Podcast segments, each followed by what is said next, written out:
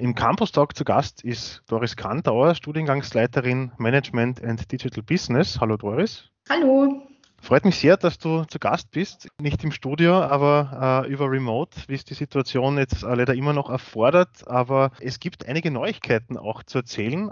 An der FH St. Pölten gibt es etwa einen neuen Studiengang ab Herbst diesen besagten äh, Studiengang Management and Digital Business, im Bachelorstudiengang. Was erwartet uns in dem Studiengang mal ganz allgemein? Was kannst du uns darüber erzählen? Ja, also das neue Bachelorstudium Management und Digital Business ist ein sehr breit aufgestelltes Wirtschaftsstudium.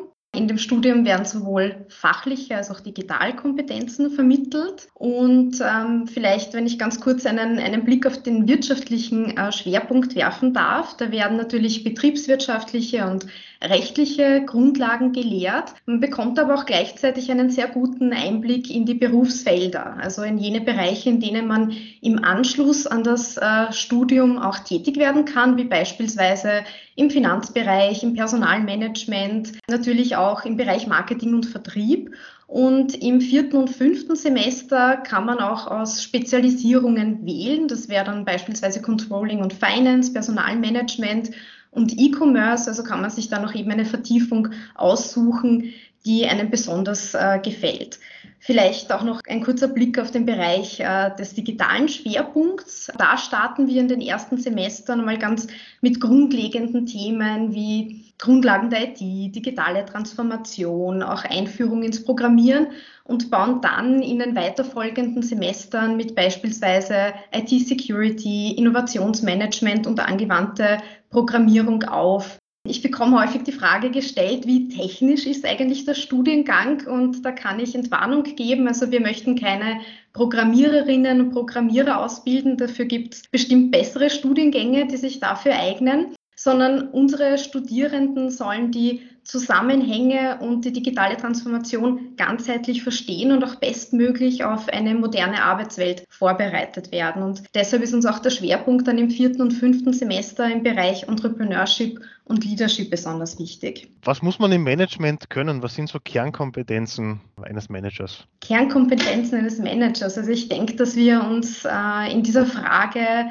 gerade in einem Wandel befinden. Ähm, ich würde es jetzt vielleicht vergleichen auch ähm, mit dem Bildungsbereich, also wo sich der Lehrende weg vom Allwissenden hin zu einem Lernbegleiter entwickelt. So ähnlich verhält sich es auch im Management. Und ich denke, dass in Zukunft äh, speziell in der menschlichen Interaktion Kompetenzen, die durch Maschinen nicht ersetzt werden können, beziehungsweise von Maschinen noch gar nicht geleistet werden können, an Bedeutung noch mehr gewinnen werden. Das sind eben soziale und emotionale Kompetenzen, also beispielsweise Empathiefähigkeit, Motivationsfähigkeit, auch die Fähigkeit, auf individuelle Persönlichkeiten im Team einzugehen und mit Sicherheit auch eine gute Portion Mut, um neue Methoden auszuprobieren, Fehler zuzulassen und ja, manches vielleicht auch ganz anders zu machen als bisher. Mit Blick auf deine persönlichen Berufserfahrungen, wie äh, startet man jetzt eine Karriere im Management? Äh, was sind auch deine eigenen persönlichen Zugänge dazu? Ja, also ich denke, da gibt es ganz, ganz unterschiedliche Zugänge und Ansätze, wie man eine Karriere im Management starten kann. Ich bin ähm, sehr stark davon überzeugt, dass eine wichtige Grundlage, eine gute Basis, jedenfalls eine gute fachliche Ausbildung ist und auch die Freude daran, sich laufend weiterzuentwickeln, sich neu neue Fähigkeiten anzueignen. Du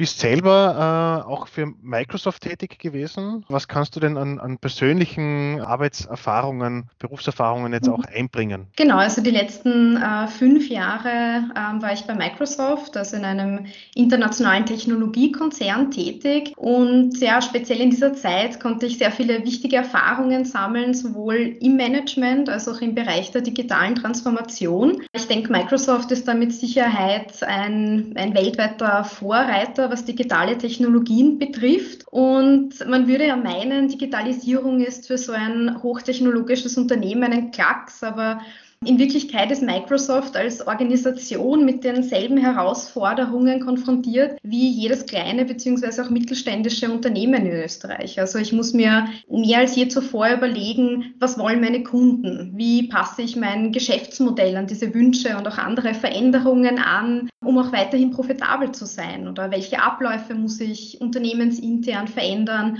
und auch welche Fertigkeiten und, und Kenntnisse brauchen meine Mitarbeiterinnen und Mitarbeiter? Jetzt heißt der Studiengang Management and Digital Business. Was versteht man so per Definition auch von äh, Digital Business? Ja, gute Frage. Also ich glaube, grundsätzlich müssen wir zwischen zwei Arten von Businesses unterscheiden, nämlich jene, die bereits durch und mit den gegenwärtigen digitalen Möglichkeiten noch entstanden sind, also sogenannte Digital Native Organisationen und jene, die es halt schon bereits seit Jahrzehnten gibt und jetzt durch diese Möglichkeiten, durch den Einsatz moderner Technologien nach und nach im digitalen Zeitalter ankommen. Und ich denke auch, dass die digitale Transformation kein Prozess im klassischen Sinne ist mit einem Anfang und einem Ende. Also beispielsweise, ähm, ich setze jetzt für mein Unternehmen einen Online-Shop um, bin ein bisschen auf Social Media aktiv und bin jetzt digital. Das ist es nicht, sondern es geht wirklich um eine kontinuierliche Weiterentwicklung der Produkte und Dienstleistungen in meinem Portfolio, um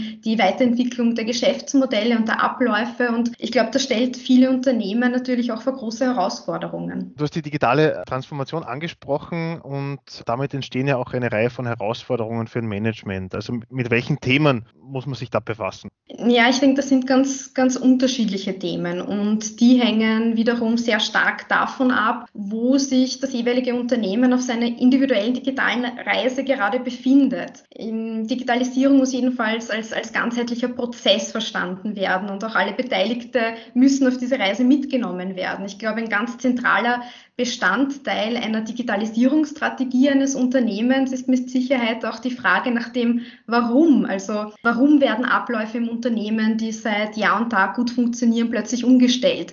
Warum müssen wir uns plötzlich neue Skills oder neue Fertigkeiten aneignen? Und äh, ja, die Covid-19-Pandemie hat vielen Unternehmen wahrscheinlich sehr ungewollt eine mögliche Antwort auf die nicht gestellte Frage des Warums gegeben. Also Homeoffice war ja beispielsweise für viele Unternehmen bislang unvorstellbar und ja, fairerweise eine Viruserkrankung mit solchen, mit solchen Ausmaßen ebenfalls. Aber wenn ich in diesen Zeiten weiterhin Business machen möchte und mein Unternehmensgegenstand auch zulässt, dann muss ich rasch agieren. Ich muss möglicherweise auch etwas kreativ sein und gewisse Bereiche anpassen. Ändert die aktuelle Situation, die Covid-19-Pandemie jetzt auch etwas am Studium selbst, an den Planungen, an den Studieninhalten? Also an den Studieninhalten nicht. Also es ist so, dass wir sehen, dass in den bereits laufenden äh, Studiengängen, da haben wir sehr rasch reagiert und auch die Lehre komplett auf Fernlehre äh, umgestellt. Das ist für beide Seiten, also wie man sich vorstellen kann, sowohl für Lehrende als auch für Studierende jetzt eine sehr steile Lernkurve in Sachen digitales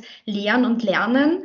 Wir sehen aber auch, dass das Angebot äh, sowohl von den Lehrenden als auch von den Studierenden sehr gut umgesetzt und auch angenommen wird. Und ähm, es sind jetzt eine, eine Vielzahl an Methoden und Tools im Einsatz, die auch von unserer Abteilung, von unserer Skill-Abteilung, also unser Service- und Kompetenzzentrum für innovatives Lehren und Lernen evaluiert werden. Und ich bin sehr positiver Dinge, dass einige dieser Tools uns auch nachhaltig ähm, ja, erhalten bleiben und mit Sicherheit auch Einzug in den Studienalltag finden werden. Welche Berufsaussichten gibt es? Wo fängt man als Absolventin, als Absolvent dann auch an? Ja, also auch da denke ich, dass die derzeitige äh, Situation sehr gut zeigt, dass das neue Bachelorstudium Management und Digital Business nicht nur eine absolute Berechtigung hat, äh, sondern auch eine Notwendigkeit ist. Also es braucht Menschen, die sowohl die fachliche Expertise als auch die digitalen Fertigkeiten mitbringen und an der Schnittstelle zwischen Fachbereich und digitaler Transformation agieren können. Also unseren Absolventinnen und Absolventen stehen dabei sehr vielfältige Möglichkeiten offen in den unterschiedlichsten Branchen, ihre Managementkarriere sowohl in nationalen als auch internationalen Unternehmen im Umfeld Umfeld der digitalen Transformation zu starten. Es steht ihnen aber natürlich auch offen, ihr eigenes Startup zu gründen. Kannst du uns äh, einen Überblick zum Bewerbungsprozess auch geben? Also der Bewerbungsprozess äh, sieht bei uns grundsätzlich so aus, dass man die, die Bewerbung online äh, startet und wir mussten eben aufgrund der derzeitigen Situation auch den weiteren Prozess etwas abändern. Das sieht so aus, dass wirklich der gesamte Prozess vom Beginn bis zum Ende äh, ausschließlich online stattfindet. Wenn man sich dann mal online beworben beworben hat und die entsprechenden Qualifikationen vorweist, dann wird man auch zu einem Online-Aufnahmegespräch eingeladen und in diesem 20-minütigen persönlichen Gespräch fließen dann auch Komponenten ein, die wir früher schriftlich getestet haben, wie zum Beispiel allgemein Wissensfragen oder auch Fragen, die in englischer Sprache zu beantworten sind. Und äh, was vielleicht auch noch ein wichtiger Hinweis ist oder was einfach wichtig zu erwähnen ist, dass die Aufnahmetermine, also ganz gleich, ob jetzt jemand zum Termin im Mai oder im Juni antritt, dass diese Termine auch alle gleich ablaufen werden und das auch jetzt ganz unabhängig davon, inwiefern sich die derzeitigen Beschränkungen in den nächsten Wochen und Monaten entwickeln. Mehr Infos zum Studium gibt es auf jeden Fall auf unserer Webseite der Fachhochschule St. Pölten und am Dienstag, den 19. Mai um 18 Uhr findet der nächste Online-Info Info statt. Das ist ein Live-Webinar, in dem ich den Studiengang vorstelle und auch alle Fragen rund um das Studium beantworte und dafür kann man sich auf unserer Webseite anmelden. Eine Bewerbung für den Studiengang Management and Digital Business ist bis zum 4. Juni möglich. Doris Kantor, vielen Dank für deine Zeit und für das Gespräch und alles Gute für deine Arbeit an der FH St. Pölten. Sehr gerne, vielen Dank.